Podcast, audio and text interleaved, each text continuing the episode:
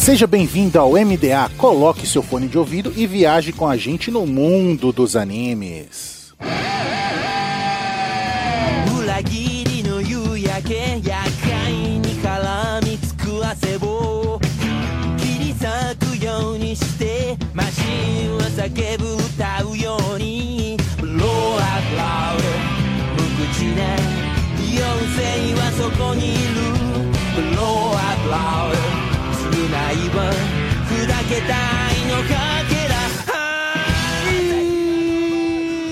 Ar com MDA. Seja navio pirata ou uma nuvem voadora, viaje com a gente no mundo dos animes. E nessa semana, vamos viajar no mundo de Durarararararara. Darararararara.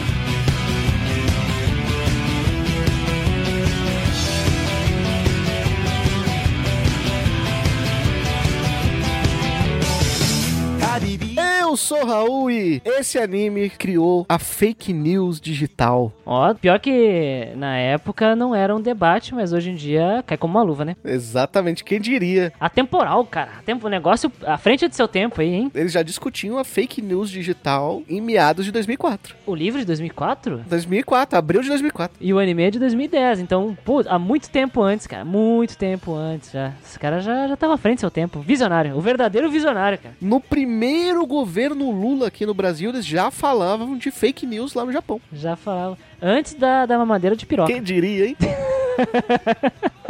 E aí, pessoal, eu sou o Christian e. Ô Raul, não tá meio vazia a sala aqui da, da gravação, não? Rapaz, pra quebrar a cronologia mesmo, a gente tá gravando numa sexta-feira de carnaval. O que que você acha que esses vagabundos estão fazendo? Putz, cheguei aqui na hora da gravação e tem ninguém. Isso que significa que só sou eu e tu, meu querido? É, exatamente. Nesse momento, se você abrir o Instagram, é só boteco. É só boteco, os caras estão dentro do copo. Estão dentro do copo, exatamente. E é que os verdadeiros e os mais dedicados exploradores do mundo dos animes se reúnem agora? Também conhecido como Nerdola, né? Os nerdola. Enfim, aqui é o Christian e se você gosta de RPG eletrônico, eu vim direto do Grindcast, o maior podcast de RPG eletrônico do Brasil. Tchim, tchim. Dá uma olhada lá em geekquest.org barra grindcast. Conseguiu ser mais rápido que o Muriel semana passada, cara. Inc- Incrível. Ah, cara, aqui é, aqui é rápido, cara. É bom fazer uma propagandinha. Já na abertura. É, cara. Aliás, lá no Grindcast a gente fez o, um podcast de um RPG chamado Devil Survivor, Raul. Que o cara que faz a arte do jogo é o mesmo que faz a arte original do Durarara, que é o Suzuhito Yasuda. Olha que curiosidade. Olha aí. Esses e mais jabás safados após os eventos.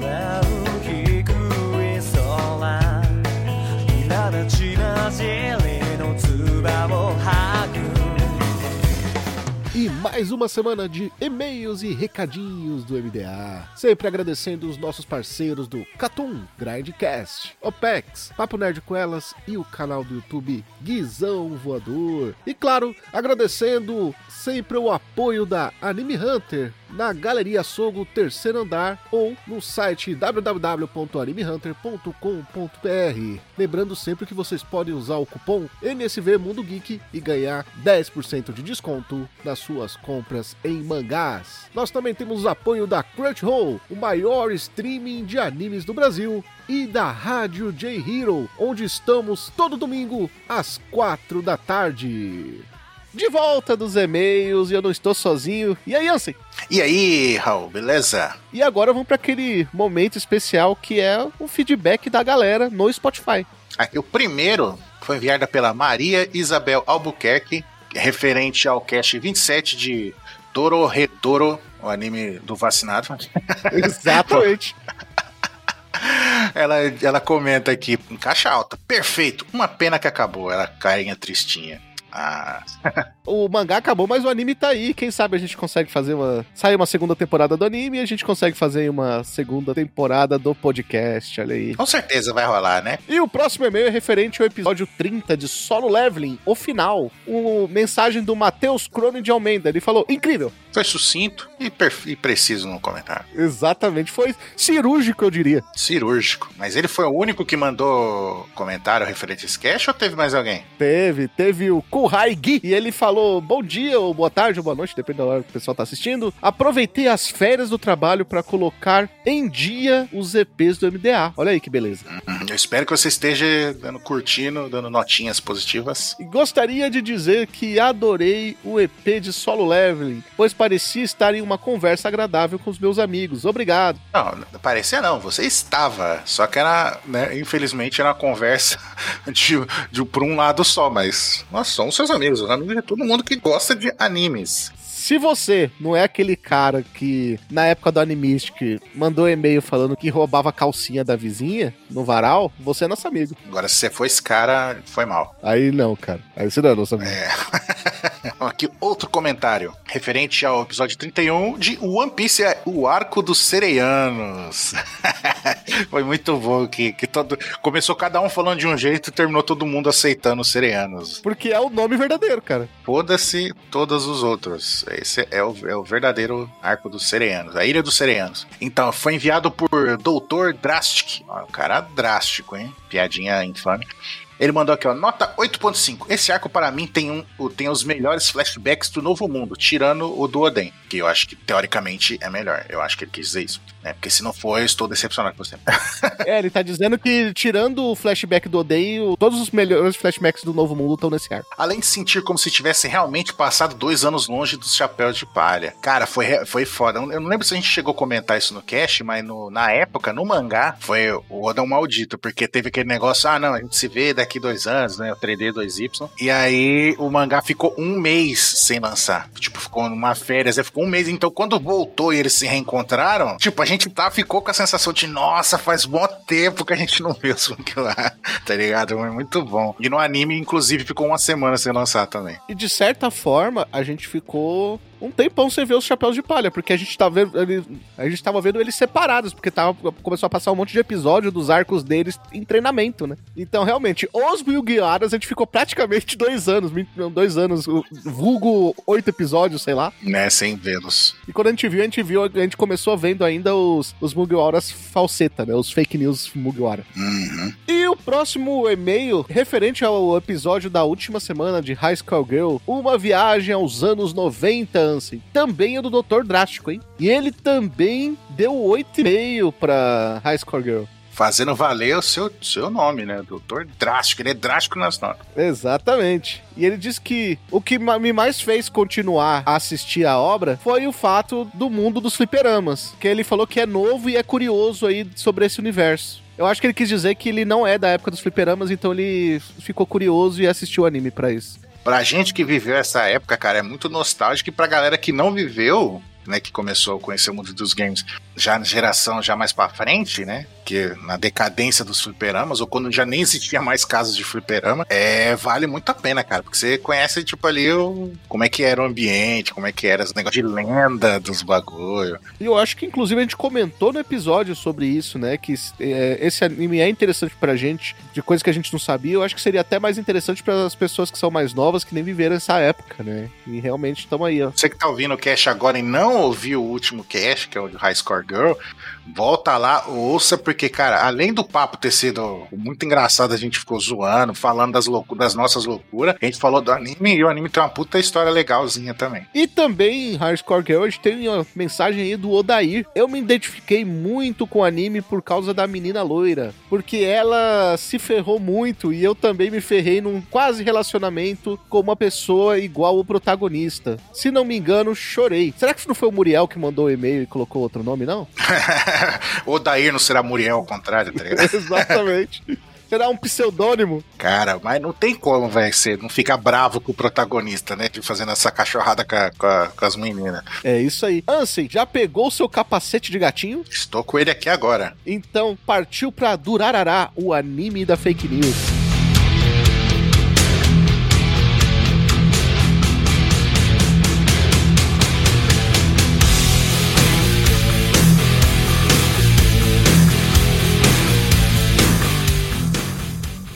volta dos e-mails para os dados técnicos de nome original do Rarará. Do Que significa? Do É isso aí. É uma onomatopeia. Uh, tudo indica que tem a ver com o barulho do motor da moto. Curiosamente, a moto não faz barulho, né? Na série. Exatamente. Porque a moto é um cavalo. É um cavalo. E relincha. Mesmo não tendo cabeça. Mas é muito massa, cara. Quando a, a Selfie, ela tá pilotando a moto, parece a sombra do cavalo cavalgando, cara. Em vez de uma sombra de uma moto. Putz, uns detalhezinhos muito foda, né? Você vê que eles pegaram muitas referências ali naquele filme A Lenda do Cavaleiro Sem Cabeça, cara. Nossa, os caras, eles foram espertos na, na, na representação, né? Foram, foram rapidinhos. Do gênero ação sobrenatural e romance. Romance, é, É drama, eu acho que drama é muito mais forte do que romance. então, é, tem ação? Tem, tem sobrenatural? Tem. É uma dramédia, eu acho que é uma dramédia, né? Você tem drama e comédia ali do- com os personagens. Romance, sei lá. É que pra alguns personagens só tem romance, pros outros é só realmente ação, né? Só tem dois casais, né? A mina sem cabeça e o cientista. E o cara que foge, né? E pra algumas pessoas aí, que eu tenho certeza, safados que estão escutando, acreditam que tem um romance entre o Shizu e o, e o Isaiah, né? Tem mesmo, é verdade. A gente esqueceu desse do principal romance da obra. O romance mais importante, né? Do cara que quebra o joelho tentando levantar o poste. Exatamente. Vamos falar nesse episódio só da primeira temporada pra quê? Pra ter mais conteúdo, amigo. Depois a gente pode falar de Durará X2 se esse episódio fizer sucesso. É, que é safado, cara. A gente sabe utilizar o conteúdo, né, Raul? Aqui, ó. 24 episódios, pô. Exatamente. Por que, que a gente vai gastar todas as balas? A gente pode gastar uma só. Exatamente. E tem muita coisa pra se conversar na primeira temporada de Durarara, que quando nós partimos lá pras três frações, as três pedaços da, da segunda fase, lá tem coisas muito específicas. Não sei se chegou a assistir, Raul, mas tem coisas muito específicas lá que é melhor deixar lá e virar os holofotes no momento certo. Eu queria assistir a segunda temporada, só que eu tenho um podcast de anime e eu não tenho tempo de assistir outros animes que não seja o que eu vou gravar, sabe? Ah, cara, eu sei exatamente como é. Lá no Grindcast a gente joga basicamente todo mês, né? Um jogo diferente. Aí eu quero jogar outros jogos às vezes, mas não dá. Inclusive, tem um certo anime aí, já vou jogar no ar, que o público e funcionários do MDA tem pedido muito. Que tem certos bichinhos aí de um mundo Isekai, Olha, ó, o cara deu a pista errada. Ele deu a pista que tem muitos episódios, que tá tomando muito meu tempo aí, viu? Do bichinho Sekai que tem uma broca na cara que tá quebrando um caixa eletrônico? Olha aí, rapaz, que referência, hein? Essa referência aí, hein, bicho? Ah, você acertei. Se é esse aí. É bem no início acontece essa cena aí, né? É, tem. Ah, então, ó, acertei, hein? Fica a referência aí, bicho. Enfim, a primeira temporada do anime tem 24 episódios e estreou em 8 de janeiro de 2010 no Japão e foi até 25 de junho de 2010, ou seja, ele pegou as duas primeiras temporadas lá, né, a de inverno e primavera no Japão. Eu me recordo que eu assisti quando saiu esse anime, cara. Eu, eu comecei a assistir Durarara na época que saiu mesmo. E eu me recordo que foi uma experiência muito boa, porque não só pela obra ser bem legal, mas porque essa foi uma boa temporada. Saiu muito anime legal nessa época. Ele foi contemporâneo, por exemplo, de, de outros animes que fizeram sucesso aí, como Angel Beats, por exemplo, né? E Bakatesh no Shokanju. Então tem umas coisas legais aí. Era é a época que a temporada tinha muita coisa boa junto saindo, divertida saindo, né, cara? Hoje em dia a gente tem que pescar, né? Do estúdio, a primeira temporada, né? Depois a gente vai falar sobre a segunda, mas a primeira temporada está no estúdio Brains Base, que é estúdio de Oregairo, Bacano e Fumetsu no Anatae. Aliás, que teve podcast aqui, hein? Um grande Fumetsu Exatamente. Natai. E eu participei. Ah. E Oregairo também tem completinho lá no Animistic. E o bacano, olha que curioso, olha que bacana. Ah! Ele meteu essa. Olha que bacana em relação a bacano é que é do mesmo autor de Durarara. Exatamente. O próprio anime de bacano tem uns vícios de direção que são os mesmos de Durarara. Por exemplo, a própria abertura, que mostra os personagens com os nomes. E já que você tá falando de direção, a direção é de Takahiko Mori, que é também diretor de Bacano, Power Stone e Hotarubi no Morie. É. E vários outros animes, viu? Ele é um diretor bem experiente no mercado, já dirigia animes nos anos 80. O cara, ele fez bastante coisa. Ele fez anime de robô gigante aí. Ele fez. Oh, olha que interessante. Ele trabalhou com algumas. Ele não fez necessariamente direção de alguns animes, mas ele trabalhou com todo tipo de coisa, como de Goku Shoujo, que passou aqui no Brasil na época do Animax. Olha só, que é uma série de drama, né? E horror. Ele trabalhou fazendo storyboards de alguns animes, como o próprio Ricardo no Go, que é uma, uma série de Go, né? De jogo de tabuleiro. Nossa, tô vendo aqui Natsumi Ujicho, hein? Que é uma história de drama também, hein? Olha só, cara. Ele tem experiência em algumas adaptações de light novels. É isso que a gente tem a dizer. Sim. Como nosso querido Cris aí já adiantou, a fonte é uma light novel que estreou fez o seu debut no Japão em 25 de abril de 2004. Nosso querido autor aí, Ryogo Narita, foi o criador da fake news. e teve seu último volume, o 13 terceiro, lançado em 10 de janeiro de 2014, ou seja, uma obra aí com praticamente 10 anos. É uma obra lá do, do começo da, do que seria uma, uma era de muitos frutos da editora The Geek Bunko, né? Que foi a que publica obras como Axel Ward, Shakugan no Shana, o próprio Bacano, uh, o Denpa Ona no Seishun Otoko, se não me engano, Sword Art Online também, várias light novels da época que antecede o boom dessas light novels que vem de direto da internet, né? Da, das web novels. Inclusive, o próprio Durarara faz muitas referências a muitas outras light novels aí da mesma editora. Toruma Jutsu no Index, né? Toradora, por exemplo, vem da, dessa editora. E é bem interessante lembrarmos que realmente existiu uma era de light novels que antecediam essa febre de web novels do, do Naro, né? Que é o site que os caras hoje publicam as histórias lá, as grandes fanfics deles que acabam sendo pinçados pelas editoras e acabam ganhando anime, seja isso, todo, todo tipo de Sekai que a gente encontra hoje, né? Então era uma era que os Sekais não dominavam nas light novels. Inclusive, tem uma cena no anime, né? Onde aquela menininha do, do dos dólares lá, que é. A Erika? É, que é aficionada por esse mundo de mangás, light novels, que ela tá brincando com os bonequinhos da Shana e de Toradora. Exatamente, que eram obras que fizeram bastante sucesso nos anos 2000. Era o trio, né? Era um trio muito famoso nos anos 2000, que era Zero no Tsukaima, Toradora e Shakugan no Shana. Todas as três meninas dubladas pela Rieko Gimiya, né? Era o meme, era o meme na época. Ela era praticamente especializada nesse tipo de personagem, né? Natsun, Tsum Tsum, é, a Tsundere. Sim. Especializada na Tsundere e especializada no irmão do Edward Elric, né?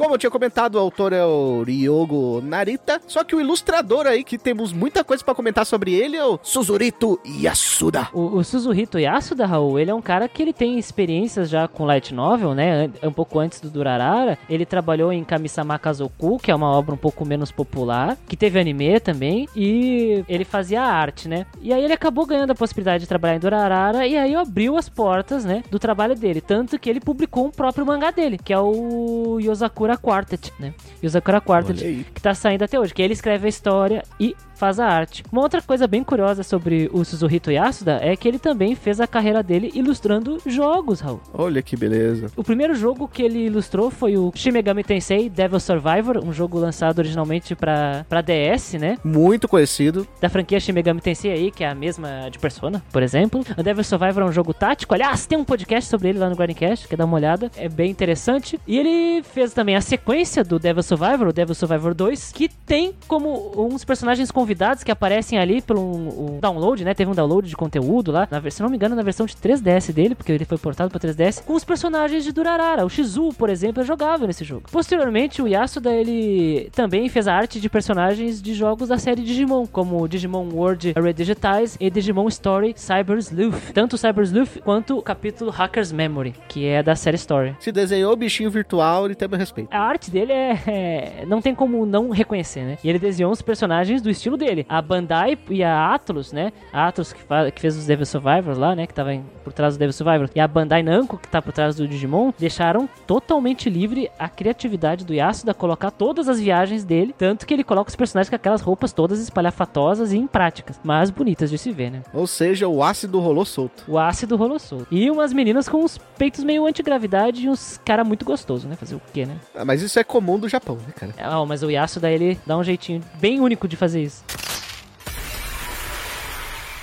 Cris, é aquele momento de você brilhar. Conta pra gente o que é Durarara. Bom, Raul, eu vou te contar uma coisa do fundo do meu coração. Quando alguém pergunta sobre Durarara ou eu quero indicar esse anime pra alguém, eu não consigo entregar uma sinopse, porque é muito difícil sintetizar o que é essa série. No momento que tu assiste ou, ou tu lê, aliás, eu tenho o primeiro volume da Light Novel japonesa aqui, souvenir que eu tenho aqui, né? Quando tu lê ou assiste a série, complicado tu dizer, por exemplo, quem é o personagem principal, porque tudo aquilo ali é um mundo vivo e Kebukuro é uma coisa muito única, aquela história que é contada de um jeito muito diferente, né? Sim, mas esse é o personagem principal, né? E Kebukuro, as pessoas, as empresas e as facções, né, que ali vivem. Exatamente, exatamente. Então, a melhor forma, eu acho que de sintetizar o que é o Durarara seria uma introdução bem simples do começo da série, né? Que é nos colocada através do ponto de vista de um garoto que tá vindo do interior para a cidade grande, que é o Ryugamine Mikado. Esse cara, ele almeja explorar e conhecer o, os prazeres da cidade, porque ele não tem muito muito disso, ele não, não conhecia muito disso. Há quem diga que ele tá trabalhando no Brasil hoje em dia, viu?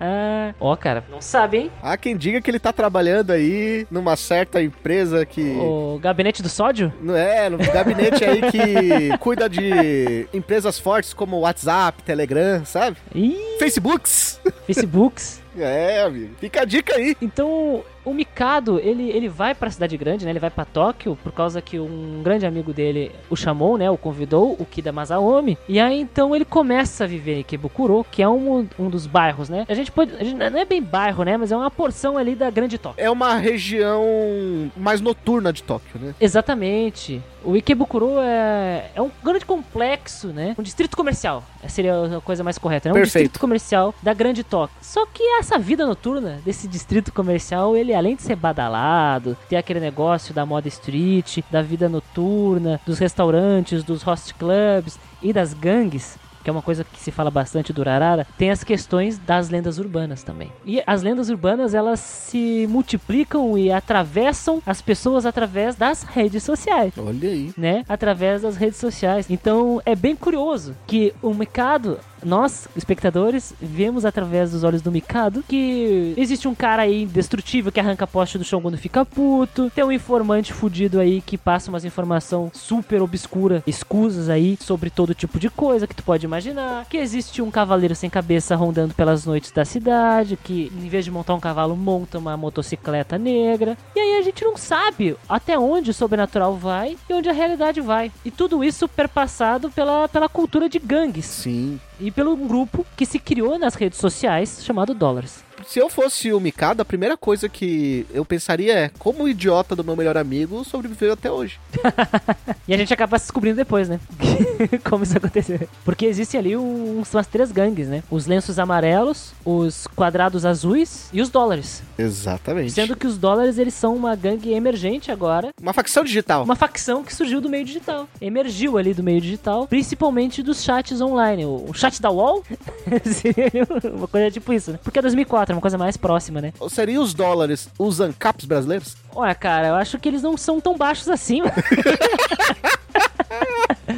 Mas é, eles são bem anarquistas, assim, né? É, isso a gente pode, pode dizer, assim. Eles são. A parte do anarco, eu acho que sim. E esses dólares se organizam pra esse ambiente digital, que é meio que uma mistura do chat da UOL aí, pra quem é velho sabe. Uma mistura de WhatsApp, barra Telegram, barra Line aí, né? Que é o, um chat de conversa. E um 4chan ali, né? Uma coisa meio que assim. É que na real a gente imagina que no começo que seja online, alguma coisa assim, mas depois a gente descobre que é um chat interno dos próprios dólares que qualquer um pode se inscrever e entrar, né? É um site, é. Tu cria o teu nickname lá e aí tu entra e conversa com os outros dólares. É um fórum. É um 4chan, né? É um 4chan na dark web, onde você pode falar qualquer coisa e tal. Sim, exatamente. Sobre todo tipo de coisa. Geralmente é fofoca sobre as lendas urbanas e acontecimentos de Kebukuro, né? Uhum. Fofocas, ok, ok, ok, né? E nisso a gente vai conhecer todo tipo de gente que mora nessa cidade. Todo tipo de gente, velho. Desde o informante super bizarro que tira informações de, de lugares obscuros e ferra pessoas através disso. Um, um médico que conta a lenda que faz experimentos legais. Um russo que vende sushi? O que vende sushi, que dizem que pode fazer sushi de pessoa se tu fica no caminho dele. Exatamente. É um barman aí, um bartender que se tu incomoda ele, ele fica puta, arranca a máquina de, de, de paquímetro ali do chão e aí te arremessa a máquina de refrigerante. Um bartender que não trabalha no bar. Não trabalha no bar. Ele só se veste como?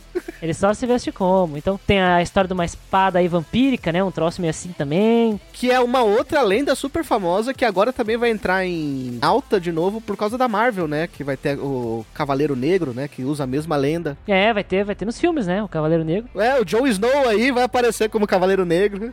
Jon Snow. Que é a mesma lenda, né? Que é a lenda da espada aí que, que precisa de sangue, né? Só que no caso do, do Durarara, é, tra- é- é meio que essa lenda mais uma sacada de controle mental Uhum. meio que invasores de corpos ali e apocalipse zumbi. Uma coisa meio. Uma, uma coisa bizarríssima ali, né? Uma mistureba. E, e é uma das lendas urbanas, né? Sendo que a motoqueira sem cabeça é outra aí que tá no topo do, do rolê. O motoqueiro sem cabeça. Temos a Dulahan, né? Que é a motoqueira sem cabeça, e a retalhadora aí, A Saika, né? A espada. Saika. É, Saika é o nome da espada, né? Saika, sim. Você falou na apresentação do que é Durarará, e Durarará é Ikebukuro, né, cara? Nossa, totalmente. É, se tem como. Se tem uma obra que o protagonista é o, o, o site, o setting, né, da história, acho que Durarara é um dos melhores exemplos do mundo dos animes, né? Totalmente. Inclusive, cara, é uma cidade que, é claro, tem os negócios de lendas e tudo mais, mas a questão de cidade em si, que faz todo sentido, né? Tem bairros em São Paulo que o a, a- a vida noturna dela é bem parecida. Você tem ali as coisas mais pra turista, você tem as coisas mais escondidas ali, que é um negócio meio máfia, né? Obscuro ali, né? É, meio obscuro. Então, cara, você tem aquelas pessoas que se vestem parecidos, eles são meio que gangues digitais, e a gente descobre que gangues digitais pode ser qualquer coisa, mesmo a, a gangue que vai rou- roubar você na rua, ou simplesmente o pessoal que gosta de andar junto. É, são as tribos urbanas que nós chamamos. Exato. E é legal que Durará trabalha muito as tribos urbanas, seja desse pessoal que é organizado mesmo como gangues, ou até mesmo o pessoal que tem gostos similares, como os otakus da van. Tacos do Avan. Os otakus da van são um belo exemplo. Não, não, não, calma aí. otakus da van. O velho da van. O velho da van. Cara, otakus da van é, o- é um dos melhores núcleos pra mim ali do Durarara, cara. Adoro demais. Eles praticamente são os personagens de introdução, né? Porque como eles estão inseridos em todas as faixas ali da sociedade, eles acabam sendo um trunfo pro autor pra explicar qualquer coisa. Você pode ver que em todo o arco, tudo que acontece, sempre tem um diálogo ali com aquela galerinha ali do pessoal da van. Cara, e da van tá muito estranho. Ai, ai, ai. Da, da, da van. Da, vírgula, van. Van. Da van. Pessoal da van. Caramba, o Lucas daqui a pouco vai botar um comercial da van no meio do, do podcast. Não, não, por favor, cara. Qualquer coisa menos isso. Então, ele sempre aparece ali, porque sempre os personagens principais vão lá trocar uma ideia com esse grupo, né? Pra falar, oh, você está sabendo alguma coisa sobre isso? Eles sempre sabem uma coisinha ou outra, às vezes eles disfarçam. E ali a gente começa a descobrir que eles são muito mais do que a gente imaginava. Esse grupinho, é- ele, ele é muito interessante porque ele é um grupo introdução, né? E depois a gente descobre, os caras foram quadrados azuis, são dólares e se disfarçaram de lenços amarelos. Tem uns personagens com uns passados meio estranhos ali, mesmo no- nesse núcleo de otakus da van. Porque o motorista, que é o, Kadota, né? O que é tipo o líder deles, ele tem uma coisa meio estranha, né? E a gente não sabe o que aconteceu, o que, que ele fez, mas ele fez coisas e ele entende do submundo, de certa forma. E tem o pessoal que é meio cabeça de vento ali, né? Que é a Erika e o outro otaquinho, que eu não lembro o nome lá, que anda com ela. Que são os mais otakus do negócio, que vão lá e pintam, por exemplo, a, a porta da van do cara com personagem de anime lá. Deixa ele Errado não tá, né, cara? E deixa ele puto, né? Ficam empilhando light novel pela van, pelos. Por todo lugar que eles vão, estão empilhando light novel no chão, sabe? Os caras ficam lendo, os caras consomem, respiram isso. Eles vivem disso, né? Inclusive, eles foram os primeiros a serem procurados quando o Mikado, ao chegar da cidade, ele fica sabendo que tem esse tal do grupo de dólares aí, que tá crescendo tanto na internet quanto na cidade, ele fica curioso. Os primeiros que ele acaba perguntando pra esse grupo da van, né? Então, esses tal de dólares aí, quem são? O que que eles fazem? Aí eles falam, olha, cara, só toma cuidado, não fica mexendo com essas gangues aí não, você vai arrumar pra cabeça, cuida da sua vida, e a paz e amor, né? Sobre os outros núcleos, assim, de personagens de Ikebukuro, além de tu ter esses caras que são os otakus da van, que funcionam como um ótimo tutorial, né? Afinal, eles estão transitando por todos os mundos ali, como muito bem tu disse. Existem os caras do submundo, né? Tem uns caras errados ali. O Isaiah, por exemplo, é um cara muito errado. E aí a gente acaba descobrindo ali no meio que ele é praticamente o centro de toda a perversão da cidade, cara. Ele que faz tudo acontecer, né? O cara é o Lex Luthor do, do de Ikebukuro ali. O cara é o super vilão. Ele, ele, tá, ele é o mastermind, ele é a mente por trás de tudo que acontece. Ele sabe de tudo exatamente por isso. Porque nada que acontece ali, ele não escolheu, sabe. Ele, ele tá manipulando as pessoas. Ele é a síntese daquele segundo filme do Batman, onde um personagem vira e fala: tem pessoas que fazem as coisas erradas e tem pessoas que só gostam de ver o circo pegar fogo. E o Isaiah é um desses. O Isaiah, ele se diverte, cara. Ele se diverte colocando as pessoas em uma situação delicada, complicada. Ou, e ele é o- exatamente como tu disse. Eu acho que a tua síntese é perfeita. O epicentro, ele é o centro da perversão de Kebukuro. Se tá acontecendo alguma coisa do submundo, ele tá inserido de alguma forma, né? Inclusive, a gente acaba descobrindo também que o, o Rei Ajima, ele tava certo o tempo todo, né? No começo, o Shizu parece louco, né? Toda vez que a gente vê o Shizu, ele é um cara super forte que se veste de barman. Sim. E, cara, toda vez que a gente vê ele, ele tá bravo porque ele encontrou o Isaiah em algum canto da cidade e ele fala: Não, o Isaiah não pode voltar pra cá. E ele sai querendo expulsar o Isaiah da cidade ou dar um cacete nele, né? Uma das marcas do Shizu é o famoso Isaiah. Ele sai correndo atrás do cara, arrancando poste, arrancando parquímetro, arrancando qualquer coisa, arremessando máquina de refrigerante, nas- arrancando hidrante. Pô, mano, o cara, é- o, cara, o cara ficou tão puto. O Shizu é o melhor exemplo de um cara que ficou tão puto, tão puto, que começou a arrancar a mobília da cidade, a mobília urbana. Eu posso estar enganado, mas tenho quase certeza que a última fala, inclusive, dele no anime foi: Dá licença que eu vou procurar o Isaiah.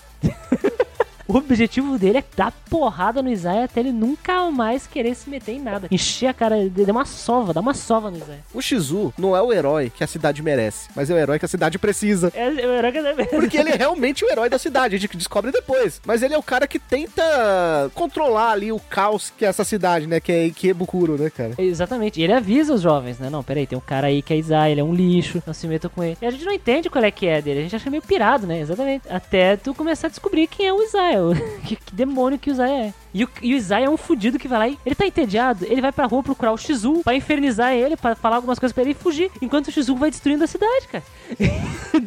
Desse tipo de pessoa. Ele dá a letra pra um grupo hoje e derruba aquele grupo amanhã, né? Totalmente. Ele, ele não joga pra ninguém, ele joga pra ele mesmo. Inclusive, ele é ali a Shiro e o Sora aí desse anime, né? Que ele fica lá as peças de vários jogos de dama, de xadrez, um monte de coisa lá, e ele fica montando. A gente não tem noção do que, que ele tá fazendo. Só que o engraçado é que aos poucos, conforme vai passando o anime, você vai percebendo quem é cada peça ali nesse jogo louco que ele tá montando e aonde que ele quer chegar. Ele quer realmente as três principais forças ali no momento, né? Que lenço amarelo, dólares e. Quadrados azuis? E o retalhador, na verdade, né? Não é nem os quadrados azuis. Ah, sim, sim, a Sasaka, os quadrados azuis aparecem mais pra frente, né? Isso. é, se, se enfrentem, né? Para assim os quadrados azuis voltarem à vida. Descobre, descobre no final que esse era o grande trunfo, né? Era tornar fracos os adversários para aquele grupo que morreu voltar como a Fênix, né? Ele trata tudo como um jogo. E é por isso que deixa muita gente. Eu, acho que ele é o cara que tem mais inimigos em toda a Kebekuro. Facilmente. É, Dificilmente tu vai encontrar um cara que não quer dar um soco na cara do Isaiah se tiver oportunidade. Ninguém faz isso porque no fim das contas todo mundo precisa dele, né, cara? Precisa dele. Porque assim tu consegue informações sobre um problema iminente, no caso, né? É, ele se apresenta como um informante, né? E aí, amiguinhos, aprendemos que informantes são pessoas perigosas. pessoas bem perigosas. Exatamente. Você vê que a própria Celt tem um pouco de receio com ele, né? Que é a motoqueira sem cabeça. Exatamente, porque ele é um cara aterrador, assim. O que que ele pode fazer está além das percepções de uma criatura sobrenatural. Ele é o Coringa desse universo, né, cara? É aquele cara que ele não tem poderes no meio de pessoas que têm poderes, só que a loucura dele é tão grande que é o maior poder que ele poderia ter, sabe? Até aquele negócio do, do poder provindo da loucura, né, sabe? O seu grande poder é a sua mente, né? A questão, acho, meio que Lex Luthor, como você comentou, né? Sim, sim. E, e- e eu ouso dizer, ô, Raul, que ele é mais do que, um que o Coringa aí, porque o Coringa, ele é meio psicopata e demonstra isso através de ações erráticas que a gente não entende muito bem. O Yu Isaiah, ele é um puta de um calculista, cara. Ele é um cara frio. Ele é o, o cara que tá pensando sangue de barata, sabe? Que tu pode estar conversando olhando pra ele, Ele é um pick blinder, ele é fio e calculista.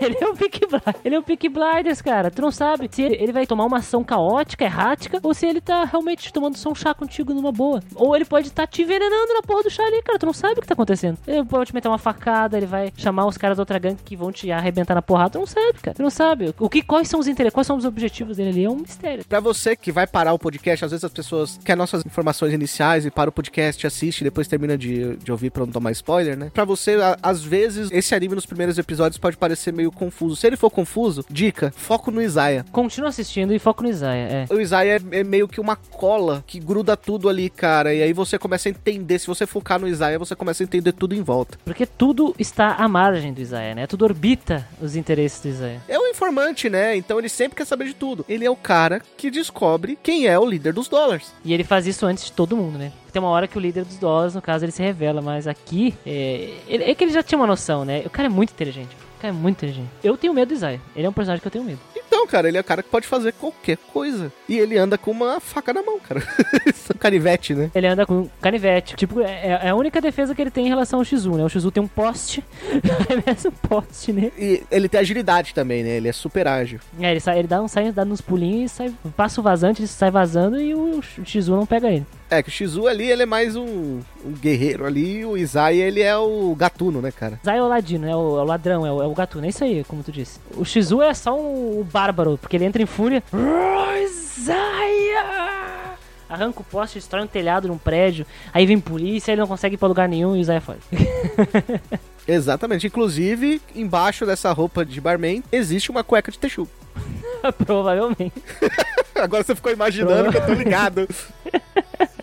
Eu fiquei, eu fiquei, e é uma cena bonita, hein? Porque ele é um puta gostoso, né, cara? Nossa, dublado pelo Daisuke Ono ainda. Uma das vozes mais seduzentes do Japão, hein? Essa fera aí, bicho. Grande no Daisuke. Abraço, sei que tá escutando aqui. Ah. E, claro, pra falar sobre esse anime, a gente tem que revelar os três personagens principais que parecem crianças à margem da sociedade, mas eles são muito mais que isso, né? Que é o Mikado, a Anri e o Kida. Sim. Eu adoro como eles são introduzidos, né? Eles são introduzidos como pessoas normais, mas na verdade, no final das contas, eles têm as suas ligações obscuras, que acabam estando ligadas aos interesses do Isaiah também, né? A gente tem o Mikado, que a gente ficou brincando o podcast todo sobre fake news. Ele é o líder dos dólares, né? Ele criou os dólares não pra ser uma gangue, mas pra ser uma- um grupo ali de, de pessoas que trocam ideia na internet. De brincadeira, né? De brincadeira. Ele é, muito ele é um cara sozinho, né? Ele é um solitário. E aí a gente descobre que ele começa a fazer perguntas quando ele chega na cidade, não por curiosidade. Ele quer saber qual é as merdas que esse grupo que ele criou está fazendo. É, quais as consequências, quais são o alcance que gerou aqu- aquela pequena brincadeira dele. Ele cita, né? Nossa, eu era muito sozinho, solitário e tal. E aí eu queria trocar ideia, eu queria alcançar outras pessoas. E aí os dólares nasceram. Só que saiu do controle. Saiu totalmente do controle dele. Né? E tem o melhor amigo dele, né, que saiu do interior anos antes e foi pra cidade grande. E também era líder de uma gangue, né? O Kida, que, era, que a gente descobre que é o líder dos lenços amarelos. E olha só, todas as pessoas dos lenços amarelos usam lenços amarelos. Mas nem todos os dólares carregam dólares. É, na verdade, ninguém, eu acho, tem dólares. né? Inclusive, esse era o grande trunfo dos dólares, né? Porque ele podia ser qualquer pessoa. Qualquer pessoa, não tem cor, né, que represente ele. Não tem cor, qualquer um pode ser. E outra, os dólares eram convidados via mensagem SMS, cara. Você recebeu um SMS lá, quer fazer parte dos dólares? Aí aparecia a pílula azul e a pílula vermelha, assim, entendeu? É, quer fazer parte dos dólares? Ah, o que, que é isso? Ah, é um grupo de pessoas, sei o que, é um clube. Aí todo tipo de pessoa acaba entrando nos dólares. E por isso que os dólares são tão fortes, porque acaba surpassando todas as partes da sociedade. Desde as meninas lá, patricinhas, assim, até os caras do submundo mesmo. E aí no chat online todo mundo é igual, né? Exatamente. No fim das contas, o Mikado era só um coach fazendo um esquema pirâmide. É um esquema de Parou pra pensar nisso? É um É, grande é, esquema cara. pirâmide, cara. Exatamente. E aí saiu do controle. É um grande esquema de pirâmide dos dólares. Ele só esqueceu de vender top term. Esqueceu de vender, sei lá, avestruz, que nem teve lá o, o caso lá do. Acho que foi de Goiás ou Minas Gerais, o cara vendia avestruz, esquema de pirâmide. Vender bracelete ortopédico. Nossa, vendeu o. É que é? A jarra lá quântica, o que tu viu outro dia. É, jarra quântica, mas eu não quero falar disso. Eu não quero falar disso. Eu não vi nada. Eu não sei de nada. Jarra quântica com um ferro quântico que vai curar todas as doenças. O máximo que vai acontecer é você pegar um tétano tomando aquela água. Nossa. E nós temos ali o que a gente achava que era um triângulo amoroso, mas era, na verdade, uma grande amizade, né? A pessoa que deveria ser a princesa protegida, na verdade, ela guarda o grande segredo. A Anri é, na verdade, a retalhadora, né? Poxa, cara, é muito louco quando nós descobrimos isso na série. Cara, quando ela tira a espada. Sim, o olho dela fica vermelho, tá ligado? Caralho, o que que tá acontecendo? Mano, quando, ela, quando a gente acha que ela- vai morrer, porque a mina tá alucinada assim, atrás dela, a espada só começa a sair assim. Tem- aí faltou só essa frase no anime, porque a gente vê muito em obras japonesas, sabe? Quando, principalmente quando falam de samurais e não sei o quê. O melhor samurai é aquele que não precisa tirar a espada da bainha, né? E ela não tira. Eu quero saber como que ela guarda a espada no braço, mas ela não tira. Não tira. Não lembro se na primeira temporada eles explicam como funciona a Saika. Não, não explica não. Ah, então eu não vou te contar. Eu não vou te contar, tá? Não vou te contar. Não vou te contar que pode ser spoiler aí da segunda temporada, mas é, mas é uma coisa sobrenatural. Ela tira a espada do mesmo lugar que o Batman tira o escudo e todo mundo sabe disso. Ih! Aliás, uma coisa bem curiosa sobre os três amigos aí. E lembra que eu falei do Ono Daisuke, que é dubla- dublador do Shizu Reajima? Eu vou dizer uma outra coisa. O Durarara, como ele saiu em 2010, ele tem uma equipe de dublagem topo de linha, assim. São os caras que na época e até hoje são dubladores os mais badalados, mais ah, famosos e caros, né? Do Japão. Então o trio, por exemplo, tu tem o Miyano Mamoru dublando Kida, tu- o Toshiyuki Toyonaga dublando o Mikado e tu tem a Kana Hanazawa dublando a Anri. E esses caras são grandes. Por exemplo, a Kana Hanazawa du- dublou diversos personagens dos anos 2000 ali. Eu acho que a mais famosa aí que a gente pode citar é a Nadeko Sengoku do Bakemonogatari, a famosa menina do Renai Circulation, né? O Miyano Mamoru, por exemplo, que é o dublador do Kida, é o cara do Ruru Shubi Britânia. É. E o Isaiah é o Hiroshi Kamiya. E Hiroshi Kamiya, entre todos os dubladores, é o protagonista do Bakemonogatari, é o Levi Heicho do Shigeki no Kyojin, né? Então são os caras fodas aí. A equipe do estúdio conseguiu juntar uma equipe de, de, de seiyuu, né? De atores de voz aí, que fizeram um ótimo trabalho e os caras são grandes, né? Tem um personagem que ele aparece no primeiro episódio, entrando na sala de aula só pra avisar pro professor que ele tem mais o que fazer e vai embora. Aí você acha que ele é louco, que ele só queria namorar, né? Porque ele- a gente começa a ver cenas dele andando com a namorada. E depois a gente descobre que ele é um fugitivo, né? Pois então,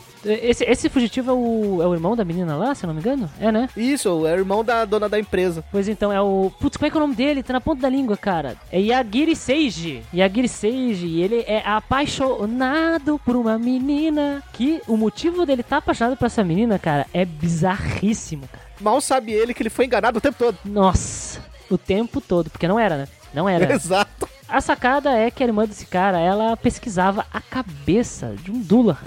A cabeça do, de uma criatura sobrenatural que, se não me engano, veio da Irlanda, né? Exato. Que é o Cavaleiro Sem Cabeça. E eles estavam tentando descobrir alguma coisa. Esse menino, que era o irmãozinho dela, na infância dele, ele ficava olhando pra essa cabeça dentro de um vidro. E ele ficou apaixonado. Apaixonado pela cabeça, porque é uma mulher bonita, né? Exato. E o que, que ele faz? Ele pensa, como eu vou resolver a situação? Ele pega a amiga de escola, esmaga a cabeça dela na parede e fala assim, bom, tá com essa cabeça no lugar da dela. Putz, cara, todo mundo é meio psicopatinha, né? E a sacada é que ele acredita que rolou isso aí, mas na verdade não rolou. Rolou só uma plástica.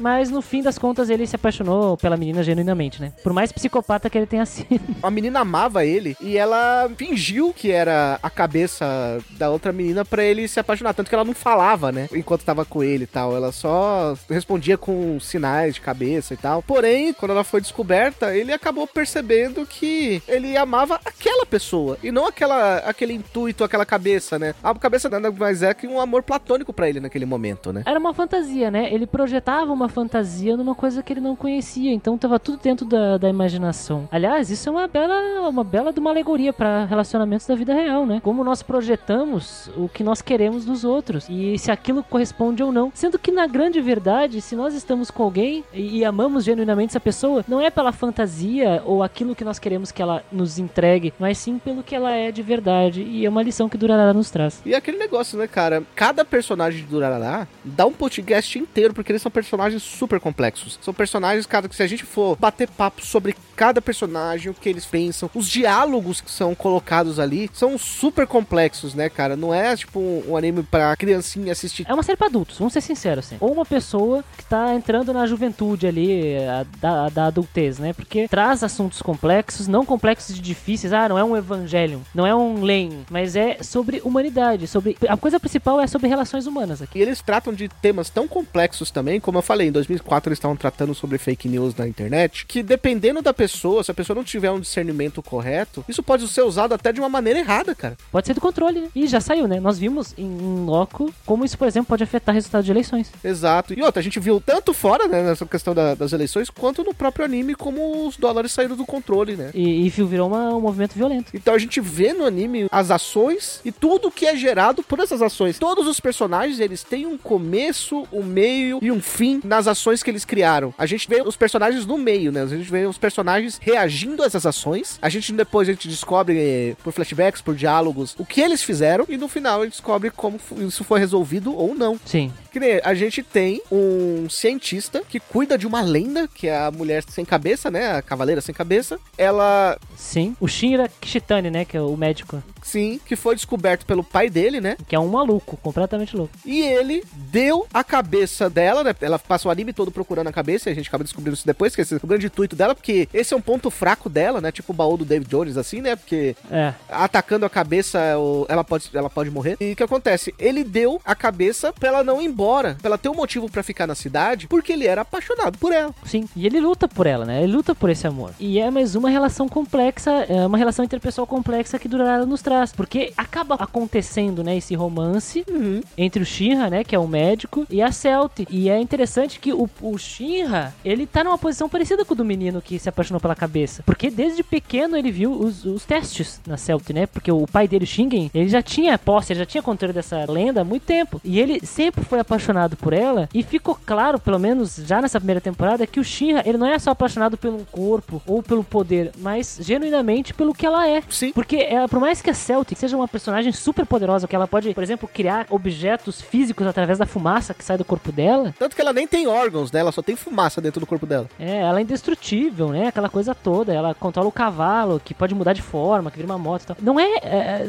Por mais que ela seja isso, ela ainda é uma pessoa. Ela ainda tem sentimentos sentimentos e ela tem receios também. Ela, na verdade, ela não é uma pessoa, mas no fundo a gente descobre que ela busca a humanidade, né? Ela é humana, né? Ela é muito humana dentro dela. Então ela tem medo do escuro, ela tem medo de alienígenas. No episódio especial, que é o, acho que é o 12.5, ela, ela tem medo de alienígenas, ela fica com medo de filmes de terror. Ela joga videogame, ela sente vergonha constantemente. E ela se sente embaraçada na frente do Shinra quando ele demonstra o amor dele. Isso é genuinamente humano, cara. Ela cuida das pessoas, ela compreende que o Mikado é uma pessoa boa quando ela descobre quem o Mikado é, e ela começa a cuidar do Mikado. Ela compreende que a Anri é uma pessoa boa e ela também se vê na Anri, né? Porque a Anri também é uma lenda, né? E ela quer cuidar da Anri, ela tem esse sentido humano mesmo, né? Materno. Ela é uma grande conselheira, né? Ela é a senpai do negócio ali. Ela é minha personagem preferida do anime. Eu acho que a Celtic é minha favorita também, cara. Eu acho que a Celtic. é- O Shizu é muito legal e tal, mas a Celtic. Acho que a Celtic é a minha favorita. O Izai é muito da hora. Acho que o Shinra e a Celtic são os meus favoritos, assim, cara. Eu gosto muito dos dois. Meu casal.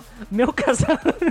O Shinra, cara, ele é um cara que você falou que ele luta pelo, por esse amor. E ele luta da- de uma maneira que as pessoas não dão muito valor, né? Ele é o cara que, tipo, quando ela chega, ele vai lá e faz uma comida, conversa com ela, escuta ela quando ela precisa conversar. Ele é realmente o dono de casa da relação, assim, sabe? Ele é o cara que dá carinho pra ela, sabe? Hoje em dia, menos, né? Porque depois da, da pandemia, as pessoas dão muito mais valor ao carinho, né? Porque depois de as pessoas ficarem afastadas por tanto tempo. Mas o carinho, sabe? Esse tipo de, de amor fraterno, sabe? Esse negócio de Demonstrações singelas, cara. é uma força tão poderosa que realmente fez ele, um cientista, conquistar uma lenda urbana, né, cara? Uma criatura sobrenatural. É, é, exatamente. São demonstrações tão singelas de humanidade. E, e isso conta tanto. Eu Vou ser bem sincero, cara. Eu- Uma das coisas mais divertidas pra mim de acompanhar nessa obra é a relação dos dois. A vida de casal. Eu podia assistir facilmente uma vida de casal desses dois. A última cena deles, que ele tá tomando sol, aí ela coloca uma roupa curta. Ela de biquíni, de biquíni, de biquinizinho assim, tipo. Ela não é nem um biquíni, né? Ela é um shortinho e uma blusa, tá ligado? É um shortinho e uma blusinha, sabe?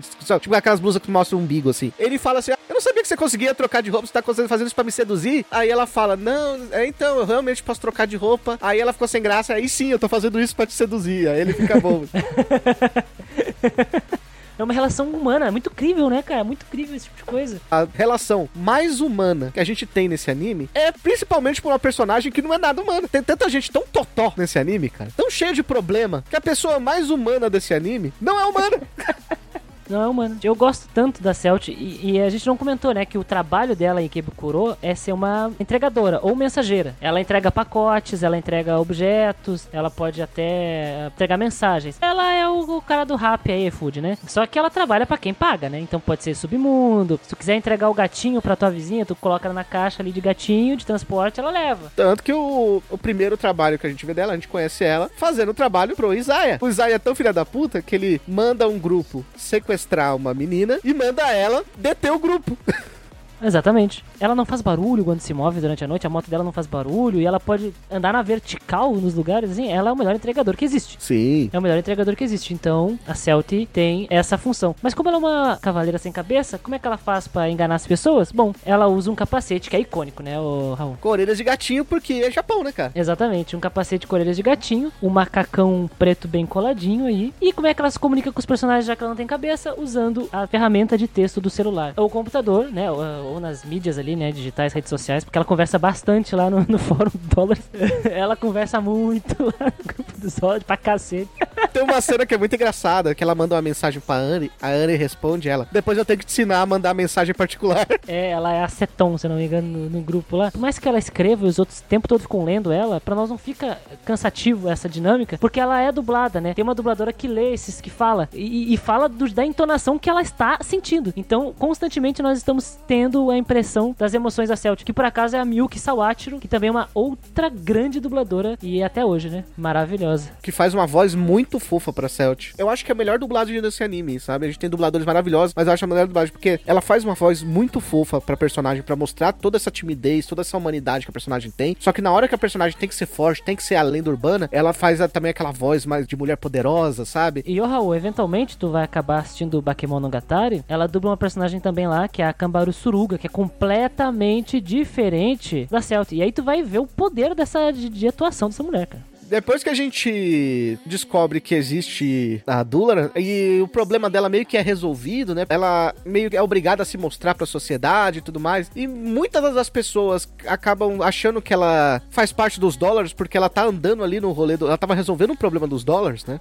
Uhum. acaba aparecendo um outro, entre aspas, vilão na história, né? Um tal de um retalhador que tá assassinando menininhas por aí. Atacando pessoas durante a noite, né? Sim. E aí começam a achar que esse retalhador e a dona fazem parte dos dólares. Isso faz com que o outro grupo, que, entre aspas, domina a cidade, que é o Lenços Amarelo, entre em uma disputa com os dólares, né? Porque eles falam, pô, esse grupo tá ficando forte, tá, tá tendo lendas urbanas e tá matando gente aqui. Eles estão fazendo merda. Está ocorrendo algo terrível e isso tá interligado com os dólares de alguma forma. Precisamos dar um jeito nisso, é essencialmente. E, e eles eram uma gangue bem grande que perdeu força, né? Então tem muitos motivos pra eles darem um jeito nessa situação aí. Porque os dólares era a grande eh, gangue do momento, né? Porque nem- eles poderiam ser um, como poderia ser a cidade inteira. Como a, a cena do celular mostrou, né? Exatamente. É a legião, né, cara? São todos. Todos são dólar. Cara, tem, tem um empresário super rico lá, que o cara é dólar, porque sim. Dólar. As menininhas da escola, dólar. É interessante que é democratizado, né? É uma coisa democrática. Todo mundo pode ser, todo mundo pode participar, todo mundo tem a mesma voz ativa e faz parte desse meio. Por isso que é perigoso também. Ao mesmo tempo que é democrático, é perigoso porque pessoas mal intencionadas, né, podem colocar tudo a perder, como a gente viu acontecendo na série. E aí a gente vai percebendo mais de uma personagem que estava dando dicas, né? Que é a Anne. A Anne, ela é uma personagem que parecia que ela estava apaixonada pelo Mikado, e o Mikado claramente está apaixonado por ela, né? Porque tem cenas dos dois envergonhados. Só que ela sempre saía correndo quando acontecia qualquer coisa. Quando ele pegava na mão dela, quando ele pedia, ele oferecia ajuda pra ela, né? Ela saía correndo por algum motivo. E aí a gente descobre que ela tem um passado extremamente sinistro. Uma coisa obscura. Que a mãe dela era a primeira retalhadora, que o pai dela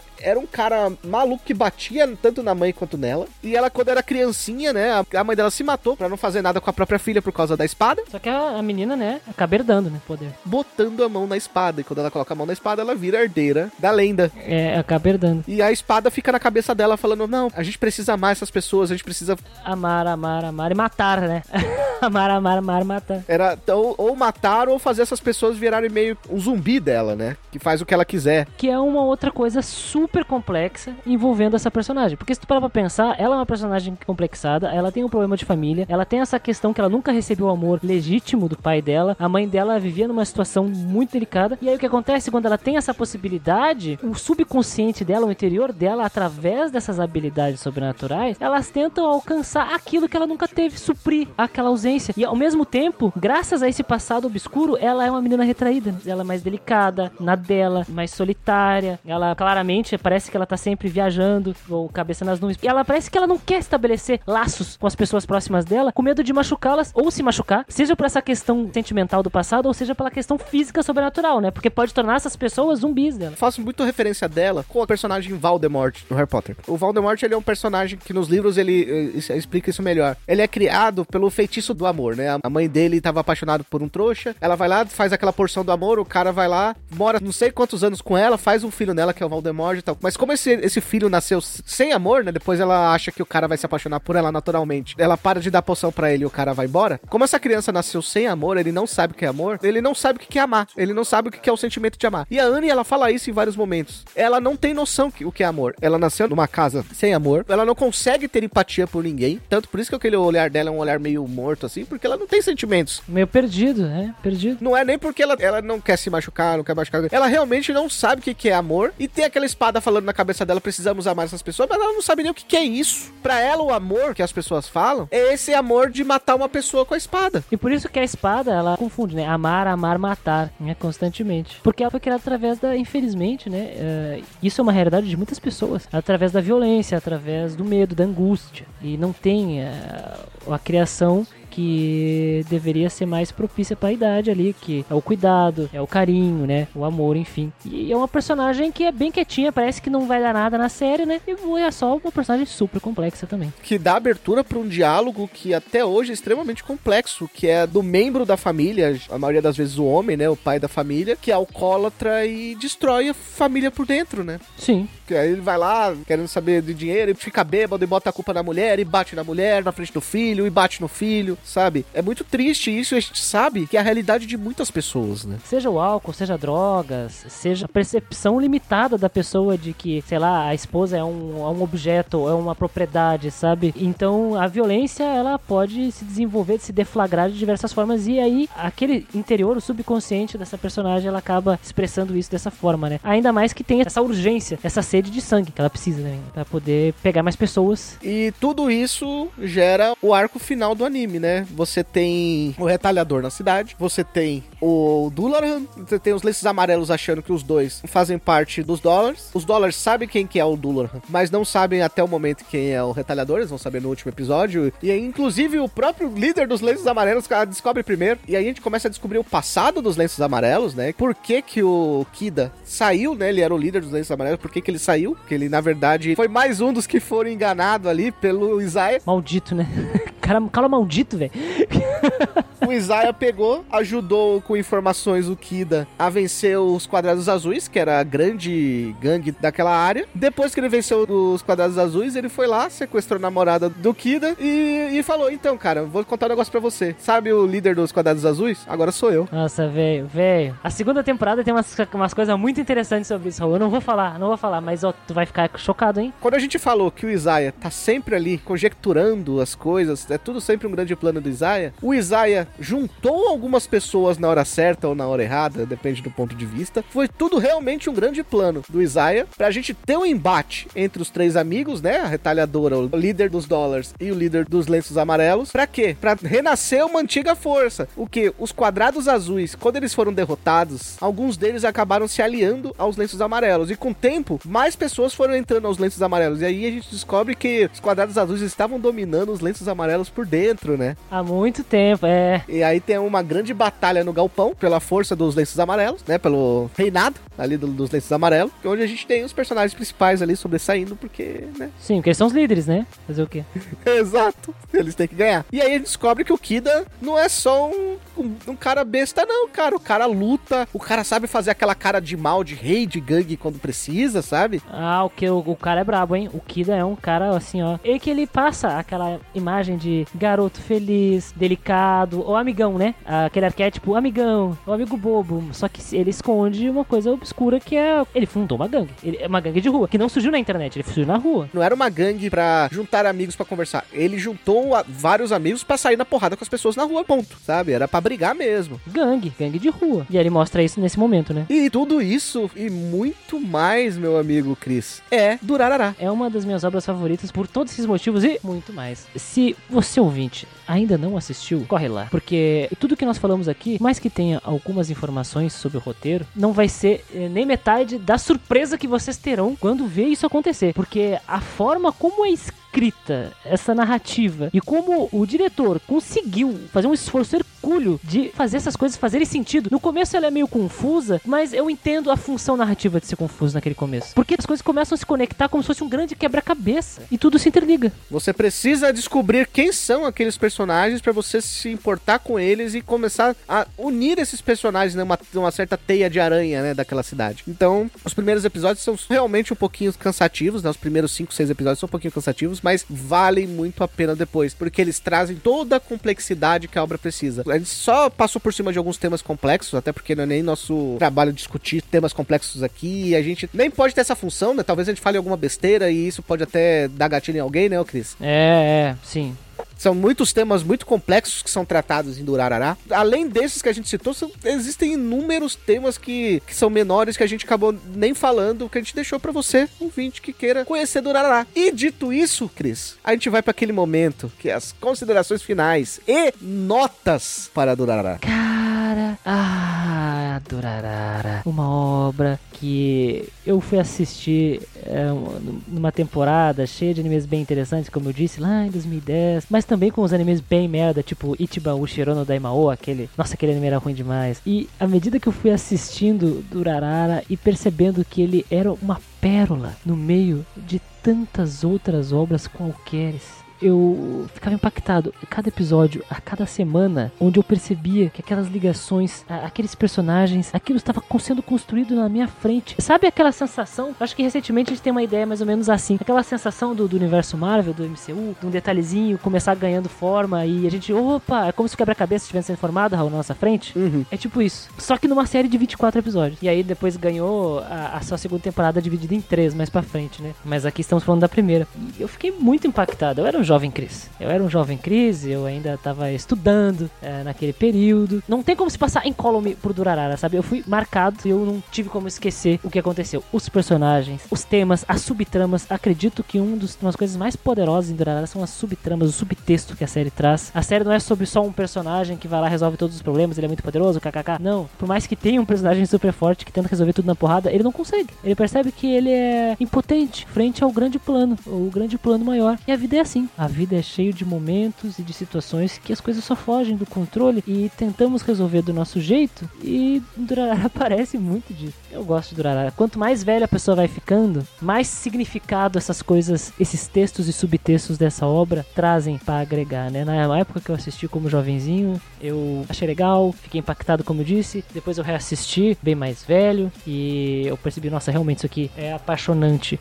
Eu tenho que tirar o meu chapéu para o roteirista, né, o original da Light Novel, que é o Narita Ryogo. O Durarara Light Novel, ele já terminou com uns 13 volumes, mas ele tem uma sequência, que é o Durarara SH, que tá saindo ainda. Então, efetivamente a série não acabou, né? Só terminou aquela fase lá inicial mesmo. Tem os personagens antigos e personagens novos, novos protagonistas. É uma continuação direta. Tô achando que eles vão lançar um anime dessa fase SH aí quando tiver bem mais conteúdo, né? Daí eles fazem bastante coisa. Porque é uma coisa bem comum no Japão esperarem ter um conteúdo legal para poder fazer um arco completo e tal, uma transição. Então eu tiro muito o chapéu pro Narita Ryogo e tiro muito o chapéu também pro Takahiro Omori, o diretor. Eu não consigo compreender como esses caras fizeram esse trabalho.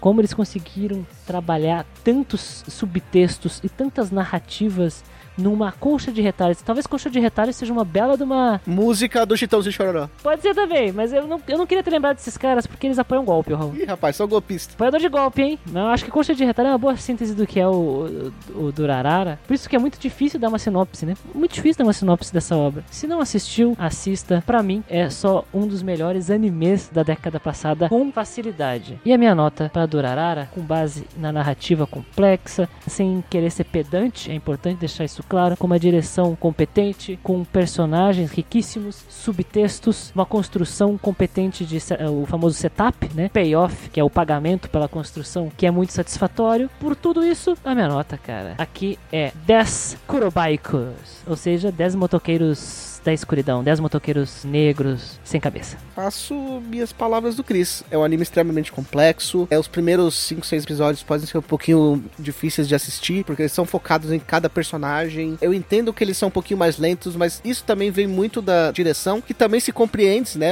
É um diretor que ele vem de uma escola mais antiga, né? Do Japão, então, de quando os animes eram um pouquinho mais lentos. Sim. E faz toda a diferença no final do anime, então vale muito a pena. São assuntos complexos que são tratados. O autor da obra, impressionante como ele juntou tantos temas que são relevantes até hoje. O Chris falou, são atemporais. Eu fico muito feliz de ter demorado 12 anos pra assistir Durará por um simples motivo. Talvez o Raul de 2010 não tivesse a maturidade o suficiente, porque eu acho que você ganha muito mais quando você assiste uma obra e você consegue absorver os temas ali, os diálogos que são ali colocados e até criar debates no meio disso, né? É que nem eu falei, não é o intuito do podcast criar debates sobre essas coisas. Eu e o Cris até conversamos bastante sobre esse tema em off, sobre o tema de fake news. É. Então são temas que geram debates de mesa de bar e tal, debates muito relevantes. E cara, vale muito a pena conhecer e deixa muito mais feliz porque são debates que foram gerados a partir de 2004. Eu usei o, o exemplo do governo que estava naquele tempo, né? A gente estava no primeiro governo Lula e a gente e eles estavam falando de um debate que explodiu no mundo ali na eleição do Trump.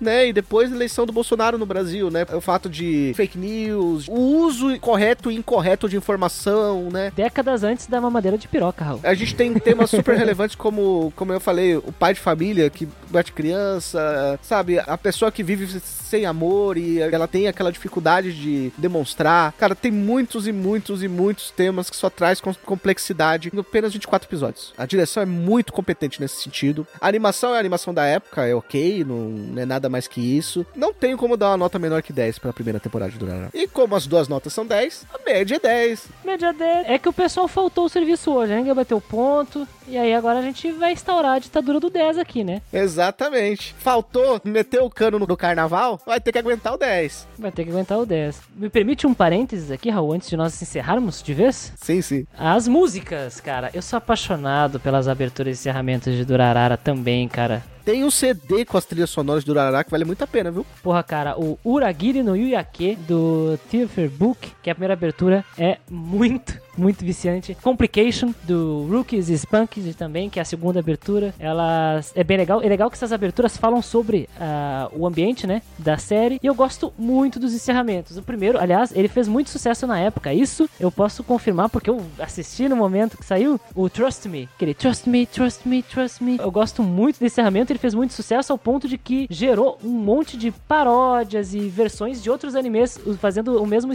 esquema, né? Montagem do encerramento com os personagens numa montagem só, um em cima do outro, né? Enquanto vai rolando. Não sei se tu, tu lembra, Raul, do encerramento. Sim, lembro sim. E, e aí o que estourou muito na época é isso, faziam versões de, de Pokémon, de Bleach, de Naruto, no Nico Nicodoga, né, que era o site de vídeo japonês, e aí acabava vindo pro YouTube e tal. Então faz bastante sucesso, influenciou aí a criação de memes e coisas assim. Gosto bastante, as músicas são muito legais e me deixa muito feliz. Me bate uma nostalgia gostosa, não aquela nostalgia escrota que nos coloca um óculos de nostalgia e impede que a gente veja a verdade. Não, é uma nostalgia do bem. Aliás, eu odeio a nostalgia e quero matá-la, Raul. Sabia dessa? Muito bom. Cara, e você? Gostou do episódio do Durará? Gosta desses animes de 2010 pra trás e tal? Eu tenho certeza que você ficou surpreso que Durará apareceu na sua timeline, né? Eu sei disso. Você quer mais animes? Você dê dicas pra gente, fala pra gente quais animes ali, Claymore talvez, qual anime que vocês gostariam que a gente fizesse um episódio. Opa! É só mandar aquele e-mail para mda.nsvmundogeek.com.br. Também pode deixar agora a mensagem no Spotify enquanto tá ouvindo o podcast. Você já pode ali comentando. Tem a aba agora de comentários do Spotify. E você pode também dar nota. A gente tem ali um campo onde você pode deixar as notas também do anime na sua opinião, ok? Sempre é um ótimo feedback pra gente pra saber o que vocês estão gostando, o que vocês não estão gostando, o que vocês querem ouvir, o que vocês não querem ouvir, não é? O feedback é fundamental, né, Raul? Pra melhorar a qualidade do nosso trabalho. Exatamente. Nós ficamos por aqui. Até o próximo episódio. Tchau.